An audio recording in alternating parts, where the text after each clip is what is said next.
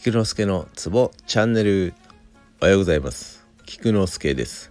このラジオでは鍼灸マッサージに関わる人がツボをながら聞きしながら覚えられたらいいなをコンセプトにしております。基本一日どこかのツボを読み上げているだけなのですが聞き続けることで歌のように勝手に覚えられたら本望です。今日もよろしゅう願います。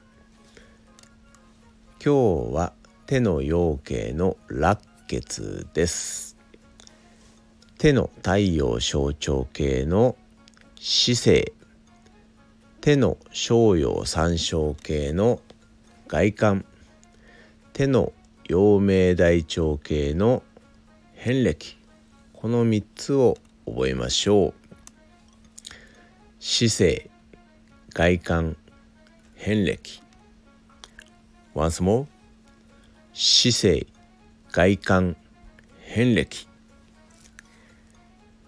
以上です。ではでは良い一日を。Take care.